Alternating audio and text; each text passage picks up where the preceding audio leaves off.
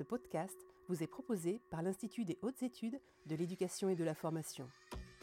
Bonjour et bienvenue dans la série des podcasts du film annuel que l'Institut des hautes études de l'éducation et de la formation consacre aux questions de la construction de la citoyenneté à l'école. Au cours de ce deuxième épisode, nous allons nous intéresser à la question des punitions et des sanctions. Nous nous demanderons ainsi si elles sont utilisées à des fins réparatrices et éducatives et bien entendu, nous aborderons au cours de cet épisode la question du climat scolaire. Commençons par un constat chiffré des usages. Monsieur Moignard, je rappelle que vous êtes professeur des universités en sciences de l'éducation et directeur de l'école doctorale d'éducation didactique et cognition. Je signale aussi que vous avez travaillé avec euh, Éric de Barbieux, que nous entendrons aussi sur cet euh, épisode. Monsieur Moignard, quels sont les résultats des enquêtes que vous avez conduites? Pour commencer euh, peut-être euh, sur cette question des sanctions et des punitions, dire d'abord que moi je vais l'aborder d'un point de vue un peu général, c'est-à-dire sans distinguer sanctions et punitions, même si du point de vue réglementaire ça l'est, parce que je vais me positionner là du point de vue euh, et des élèves et de beaucoup d'acteurs éducatifs qui en fait font assez peu état de ces, nuances-là. elles existent du point de vue réglementaire et elles sont importantes hein, du point de vue réglementaire, mais moi je vais parler d'un point de vue un peu plus, voilà, un peu plus général de ces questions de sanctions et de punitions. Euh, d'abord pour souligner le, fait peut-être qu'on a des, données en nombre assez réduit euh, sur ces, sur ces aspects-là. Les, recensions, par exemple, ministérielles sont, euh, portent sur les sanctions les plus dures, les conseils de discipline, les exclusions définitives. On a beaucoup moins de, données centralisées sur des sanctions comme les retenues ou même les exclusions temporaires. ça, c'est quelque chose qui est éventuellement envisagé à l'échelle des, des, bassins ou des académies, mais et encore. Euh, et c'est pas facile du coup d'y voir tout à fait clair là-dessus. Euh, on a une littérature scientifique qui se penche sur ces, questions-là depuis, depuis longtemps maintenant et qui est assez convergente en tout cas sur un point, c'est pour constater qu'il y a euh, des niveaux de sanctions qui sont relativement élevés en France, de sanctions et de punitions, et les, et les quelques éléments de comparaison internationale qu'on a euh, nous positionnent clairement dans le haut du panier. C'est-à-dire qu'on est, euh, on est dans, une logique euh, éducative et scolaire qui, qui, a plutôt tendance à, à l'inflation de la sanction plutôt qu'à un manque de sanction. c'est un point important pour, pour situer les enjeux autour de ce débat parce que c'est un débat qui est souvent très passionné, voire très passionnel. Euh, et qui pris sous un angle très idéologique, euh, avec euh, y compris des raccourcis. On est pour ou contre la sanction, on est laxiste ou au contraire on est conservateur ou réactionnaire. Enfin, c'est vraiment un sujet qui va venir cristalliser des tensions pédagogiques, éducatives et idéologiques extrêmement, extrêmement fortes. Donc ça veut dire que ce débat, ce, thème des sanctions et des punitions, euh, c'est un thème euh, sensible en France plus que dans d'autres pays où il est pris de manière peut-être un peu plus apaisée. Euh, et c'est un thème sensible en France parce que justement, il est enfermé dans des logiques idéologiques qui le réduisent. donc le, premier point peut-être sur lequel je voudrais insister, c'est la nécessité de, de, ne pas considérer ce sujet comme un sujet seulement idéologique. Il y a une part d'idéologie dans la manière avec laquelle on pense les questions de sanctions et de punitions. Euh, mais il faut qu'on puisse aussi en faire un, outil d'intervention du point de vue pédagogique et éducatif. Et beaucoup d'équipes d'ailleurs le font. C'est-à-dire qu'elles n'ont pas attendu euh, des productions scientifiques ou des directives ministérielles pour s'en emparer. Euh, on sait que c'est un enjeu fort et c'est un enjeu fort de pilotage parce que ça vient cristalliser des tensions au sein des établissements et des difficultés parfois que ce soit du point de vue de la régulation des équipes, du rapport aux élèves ou euh, de l'organisation entre une vie scolaire et des enseignants, les perspectives que l'on a autour de ça. Euh, moi, j'ai mené des enquêtes essentiellement dans, l'éducation prioritaire sur ces questions-là, mais j'ai quelques enquêtes aussi dans des établissements beaucoup plus favorisés de l'enseignement catholique en particulier, où on voit qu'on retrouve finalement des niveaux de sanctions et de punitions assez, assez communs et euh, il ne faut pas se dire qu'on sanctionne seulement dans l'éducation prioritaire. On sait qu'on a des niveaux de sanctions assez élevés euh, par ailleurs. Euh, quelques exemples par rapport à ça sur les sanctions au collège. On sait que c'est un peu plus de la moitié des élèves euh, du collège qui chaque année euh, ont une retenue, euh, par exemple, dans les enquêtes que l'on a d'autodéclaration par les élèves de, ces, de ces, sanctions. c'est ça qu'ils signalent. on sait aussi que ce sont à peu près un quart des élèves qui signalent avoir eu des lignes ou de la copie un quart aussi autour des devoirs supplémentaires. Les exclusions de classe, donc on est sur 22% des, des, élèves qui signalent des exclusions de classe. une exclusion temporaire de l'école, donc qui est quand même une sanction qui est très formalisée, hein, avec une procédure et une responsabilité directe du chef d'établissement. Euh, c'est près de 10% des élèves qui signalent euh, avoir subi une exclusion temporaire dans, dans l'année. Euh, donc on a, et on a également un peu moins de 10% d'élèves qui signalent un devoir collectif. En punition, même si on sait que la, loi signale que, ce genre de sanction ne, ne, doit pas être prise. une petite anecdote là-dessus d'ailleurs, j'ai régulièrement, lorsque je fais des enquêtes dans les établissements, on restitue ces enquêtes dans les établissements qu'ils veulent bien. Et j'ai parfois des chefs d'établissement qui s'étonnent du, contenu du questionnaire en me disant Mais vous posez des questions sur des choses qui n'existent pas puisque c'est interdit par la loi. Et lorsque l'on revient et que l'on dit que 10%, voire 15, voire 20% des élèves subissent effectivement des devoirs collectifs, il y a parfois quelques surprises euh, de la part des chefs d'établissement euh, concernés, euh, ce qui rappelle aussi la, pertinence d'avoir des, enquêtes peut-être un petit peu extérieures et, indépendantes qui, pointent des choses qui, de très bonne foi, peuvent sembler aller de soi dans le fait qu'elles ne soient pas des usages et puis qui finalement en sont souvent plutôt par la bande, mais qui sont aussi des outils précieux d'analyse pour, les chefs d'établissement. Donc vous voyez, on a quand même, quand on regarde tout ça, euh, en gros, on a seulement 20% des élèves qui disent qu'ils n'ont pas été punis dans l'année au collège.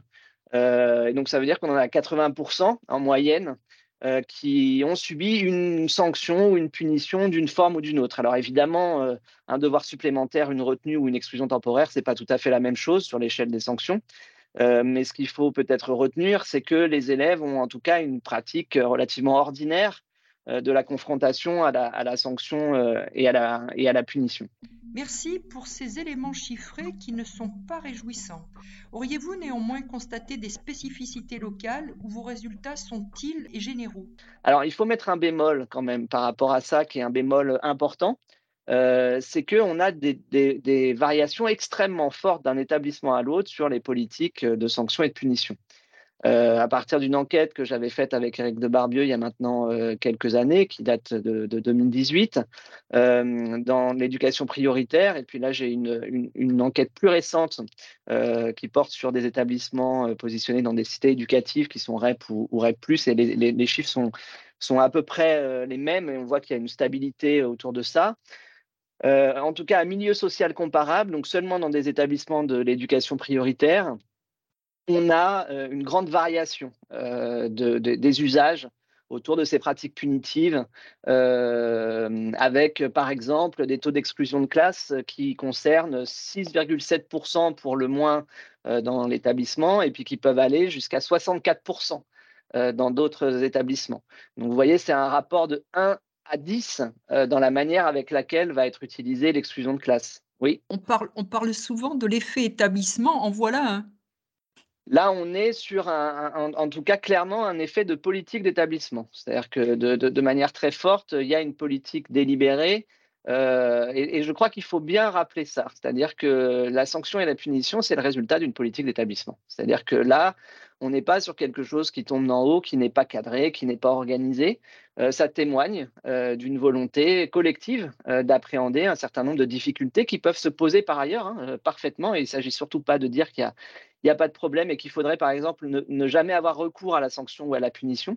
Euh, ça, je crois que c'est un, vrai problème. À l'inverse, euh, imaginez que la sanction et la punition et son inflation est une solution éducative à moyen ou à long terme est une illusion euh, totale. Et, moi, je suis très, très agacé par les, les vendeurs de rêves sécuritaires qui annoncent qu'il suffirait de taper fort pour que ça marche mieux.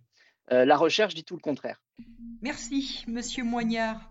J'imagine aisément que ces situations traduisent un climat scolaire différent entre les établissements. Et si je comprends bien ce que vous dites, les punitions et sanctions sont à la fois le résultat et les causes d'un climat scolaire apaisé ou au contraire dégradé.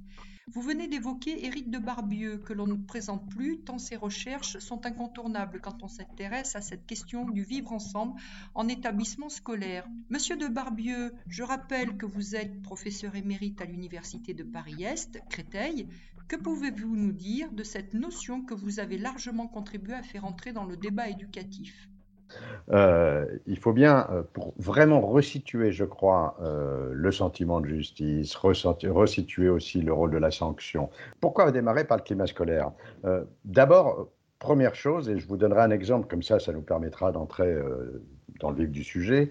le climat scolaire, on l'a souvent résumé, je dirais, une espèce de d'homonymie avec le bien-être et en particulier le bien-être des élèves. Bon, sais pas ça du tout la notion de climat scolaire. Hein.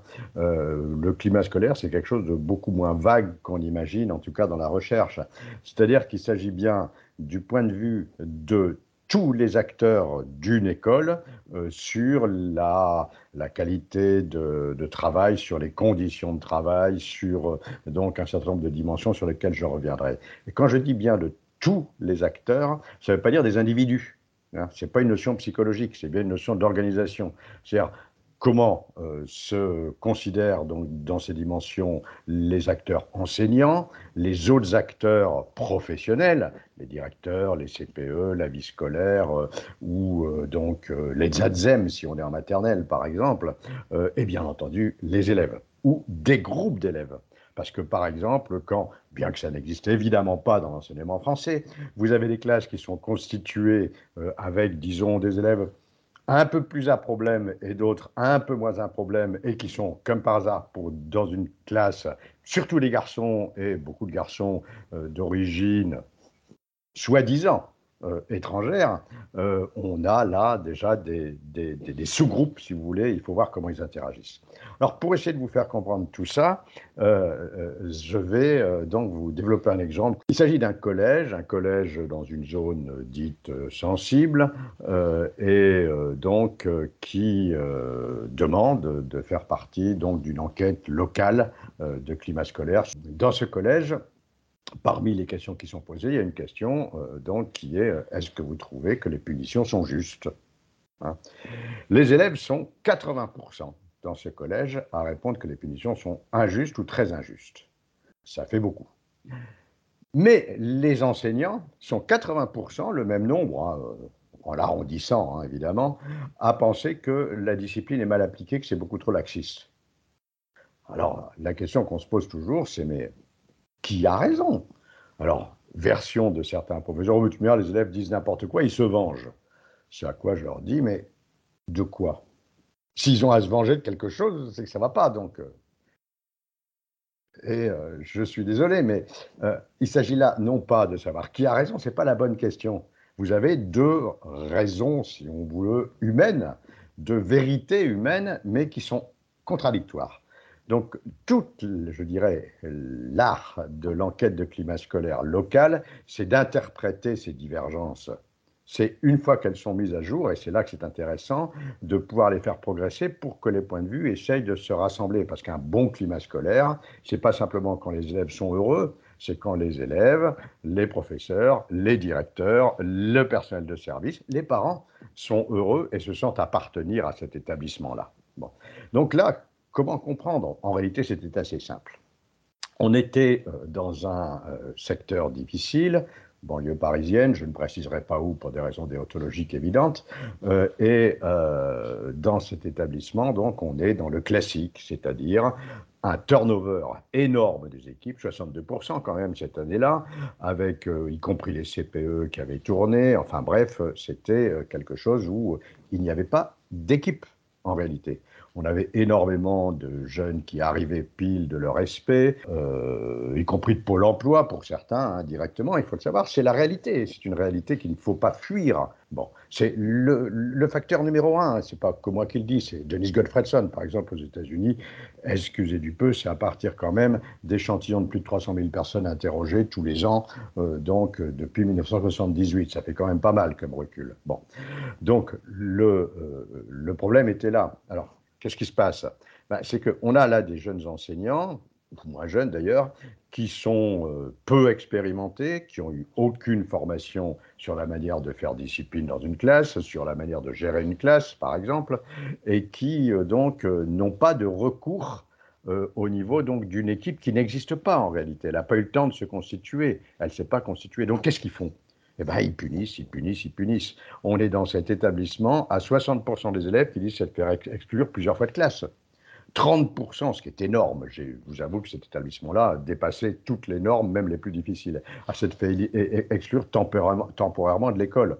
Donc on va se dire, les élèves ont raison, c'est trop sévère. Mais en même temps, les profs n'ont pas tort. C'est trop laxiste, parce qu'ils se sentent abandonnés, parce qu'ils se sentent euh, donc euh, pas soutenus et ils ne peuvent pas l'être. Donc, euh, vous voyez, c'est ça un petit peu la, question, c'est que faire discipline, c'est d'abord une affaire collective. C'est d'abord une affaire d'institution et d'institution locale comme d'institution globale.